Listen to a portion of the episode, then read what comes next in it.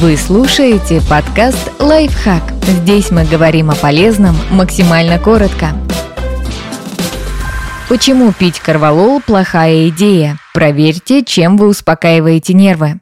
Что такое корвалол? Корвалол – это безрецептурное седативное и спазмолитическое средство в виде капель, а иногда и таблеток. Он появился еще в Советском Союзе как аналог немецкого волокордина – многофункциональной успокаивающей настойки. В состав корвалола входит фенобарбитал, эфир валерьяновой кислоты, масло перечной мяты, хмеля и спирт.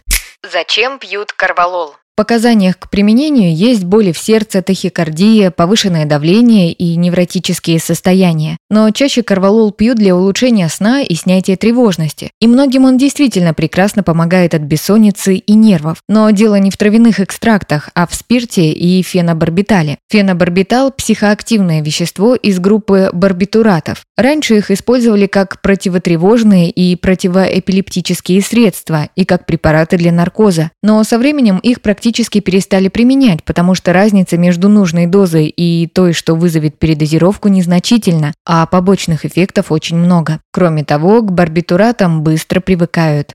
Почему не стоит пить корвалол? При постоянном длительном приеме препарат постепенно перестает помогать, развивается толерантность. Причем не только к фенобарбиталу, но и к спирту. Так что человек может не заметить, как с 20 капель быстро дойдет до пары пузырьков в день, а это почти алкоголизм. Более того, чем больше корвалола поступает в организм, тем быстрее развивается барбитуровая деменция, деградация мышления, памяти и поведения. А при попытках прекратить прием портится настроение и ухудшается самочувствие. У пожилых людей зависимости и побочные эффекты проявляются быстрее и при меньших дозировках, поэтому фенобарбитал входит в список лекарств, которые не рекомендуется назначать людям старше 65 лет.